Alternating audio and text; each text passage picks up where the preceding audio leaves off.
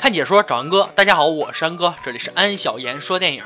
今天安哥给大家讲一部钱重要还是孙子重要的真实故事改编的电影《金钱世界》。废话少说，让我们开始说电影吧。一九七三年，罗马，一位豪门阔少游荡在深夜的市井街区，在和几位街边妓女玩笑调侃后，一辆长款面包车驶过，停靠在街边。车上的绑匪确认了阔少的身份后，强行掠走了他，疾驰而去。紧接着，画面转到另一方，神色慌张的女秘书告知一个叫做盖提的老头，他的孙子阿罗被绑架的事情。此事的发生似乎对老头盖提没有任何影响，面不改色的处理着事情。说到这里，为什么绑匪单单绑架了阿罗呢？那是因为为他是世界首富约翰盖迪保罗的孙子，他的爷爷是世界上最有钱的人，上世纪五十年代富可敌国的石油大亨，因此无人不知晓盖提家族的存在。阿罗被绑匪劫持到一处偏僻的荒野，在土屋内，绑匪。只能戴着面罩面对阿罗，因为这是他们所信奉的安全防线。很快，绑匪通过电话向阿罗的母亲盖尔索要一千七百万美金的赎金。然而，身为世界首富的儿媳却无计可施。原因要追溯到九年前，当阿罗一家还在幸福的生活在旧金山。由于老盖提和阿罗的父亲多年没有联系，加上阿罗的父亲失去了工作，一家人面临着生活窘迫的境地。盖尔提议写信拜托老盖提为阿罗的父亲安排工作。不久，阿罗的父亲接到老盖提的电报，接着阿罗一家举家搬迁到罗马来。来找老盖提，一段梦魇也由此展开。在金碧辉煌、如同宫殿的豪宅里，阿罗一家才真正见识到了这位家财万贯的富人如此小气、抠门到令人咋舌。老爷子手中的牛头人是他从黑市一个瘸子那里讨价还价得来的。原来十九美元的东西，最终他花了一个小时，硬生生的用十一美元成交。老爷子骗儿媳和儿子说，专家鉴定这个牛头人是公元前四百六十年的老玩意儿，如果拿去拍卖的话，应该能拿到一。百二十万美元，在老盖提眼中，任何东西都是有价值的。而老盖提将这价值一百二十万元的东西赐予了孙子阿罗。你可能会认为这个老爷子还不错，虽然对外吝啬，但起码对家人还是说得过去。很快，阿罗的父亲得到了老盖提石油执行总裁的职位。大多数穷人一旦一夜暴富，就会变坏。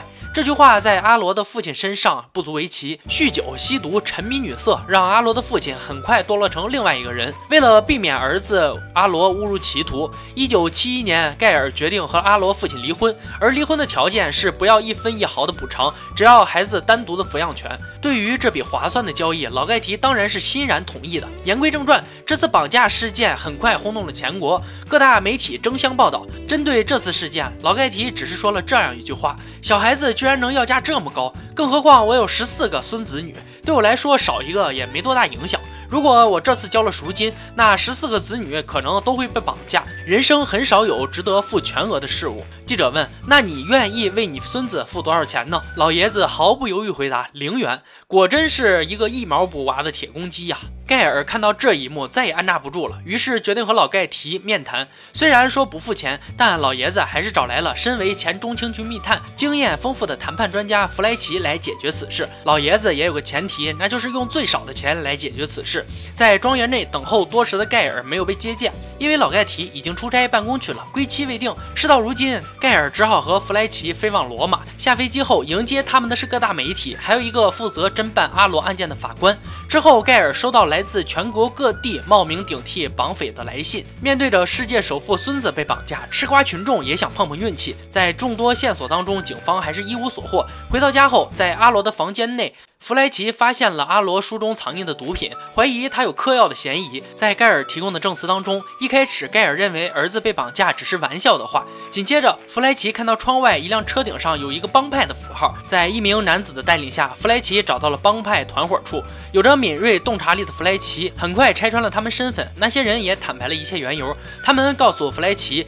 阿罗曾经想设计自己假装被绑架，好跟爷爷要钱的想法。对于现在他的失踪，他们认为很可能是他已经找到了别的团伙帮忙了。对此，弗莱奇也将阿罗恶作剧的想法告诉了老盖提。老盖提这边自然停止了一切寻人启事。绑匪这边经过数月的等待，仍然没有拿到赎金，不免有些焦躁难耐。在阿罗户外方便时，他看到一名绑匪的容貌，绑匪头目举枪对准不停求饶的阿罗。一声枪响后，弗莱奇和盖尔接到了警。方的尸体指认电话，盖尔认出烧焦的中年尸体并不是阿罗后，如释重负。警方通过尸体调查出此人的真正面目。顺着这条线查出了他的同伙是马拉人。六个小时后，警方赶到目的地，找到了所剩无几的绑匪，因为其他人已经在第一时间转移了。当盖尔看到土屋内儿子的残留衣物，更加确认是阿罗。警方在临死前，在绑匪的口中得知重要的信息，他们已将阿罗卖给了黑手党。弗莱奇看到报纸上油价上涨的消息后，知道老盖提又会大赚一笔。他向老盖提坦白事情的经过。这件事并不是阿罗自编自导的绑架，而是真的有人绑架了阿罗。一千七百万美金对老盖提来说可以轻松的拿出来。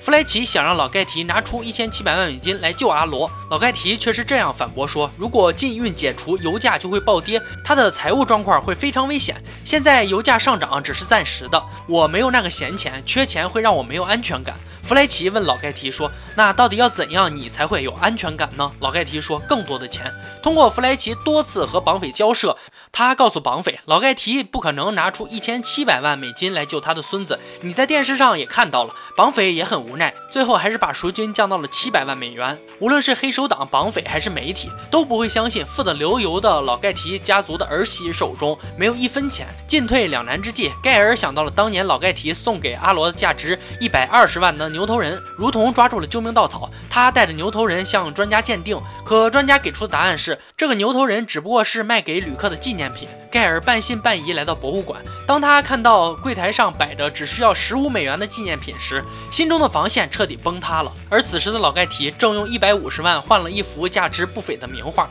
想想都觉得讽刺。有一次被监禁的阿罗靠着放火的伎俩，趁着门外绑匪在歌舞声中逃走了。幸运的是遇到了警察，可不幸的是这名警察就是黑手党人员。阿罗就这样又被送进了虎口。由于这场火惊动了当地警察，需要资金的贿赂，黑手党决定联系医生。残忍地割掉了阿罗的耳朵，送到了警方和盖尔的面前。报社打算支付五万美金买下照片，刊登这则独家新闻。盖尔没有要一分钱，只是要了一千份报纸送到老盖提面前。当冷风将一张张报纸胡乱地吹打在老盖提身上时，终于这个铁公鸡妥协了。瘫痪的阿罗父亲坐在面前时，盖尔才明白，如果老盖提把钱借给儿子，再付给绑匪，跟儿子收取利息，就可以让老盖提免税。另外，盖尔必须签字转让阿罗的监护权，包括阿罗的抚养权给前夫。儿子性命攸关，盖尔只能顺从。可笑的是，老盖提只给盖尔一百万美元，盖尔走。走投无路，向媒体宣布自己手上有四百万美金的赎金。可谁曾想，盖尔只有一百万美元。这个风险极大的举动，成功引起了老盖提的注意。他找来弗莱奇，问到底是怎么回事。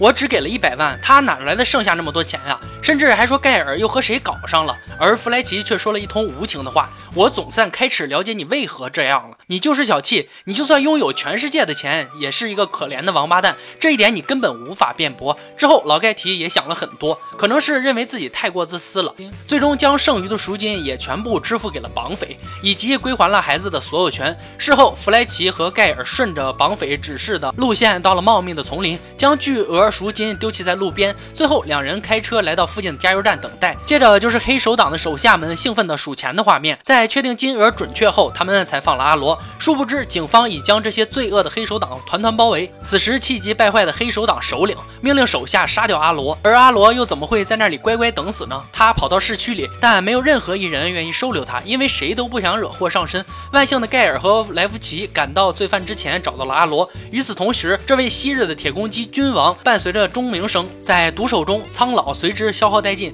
虽坐拥金山，但他的一生都在猜疑，无法相信任何人，终其一生没有安全感。非常讽刺的是，在老盖提死后，他将所有的遗产都给了阿罗。电影结束后，貌似一切尘埃落定，但却是另一个悲剧的开始。现实生活。中的阿罗和他的父亲一样，沉迷酒色、毒品，放纵的人生给了他中风、瘫痪的惩罚，终终生只能瘫坐在轮椅上。而他的母亲花了一生的时间去照顾他。金钱真的是万恶之源吗？毫无疑问，金钱让盖提家族振兴又毁灭。却最终也买不到他们想要的幸福。人们总调侃，钱不是万能的，没有钱是万万不能的。确实如此，没有钱，在这个金钱至上的社会上，简直寸步难行。但是，让我们看一看那些拆二代和中奖后一夜暴富的人。过了一些年以后，这些人又有一大部分又会重新沦为穷人，因为他们并没有将突然而来的巨额资金做一个长远的规划以及合理的消费观念。人生长路漫漫，不是只有十年、二十年的幸福时光就到达了终点，而是需要更多的时间。这也提醒人们要保持一个合理的金钱观念。有句老话说得好：“穷不过三代，富不过三代。”守江山要比打江山更难。安哥问一下大家：如果你突然拥有数不尽的金钱，你将会如何分配呢？可以在评论区发表你的评论哦。看解说找安哥，欢迎大家订阅我的频道，每天都有精彩视频解说及更新。今天就说到这儿吧，我们下期再见。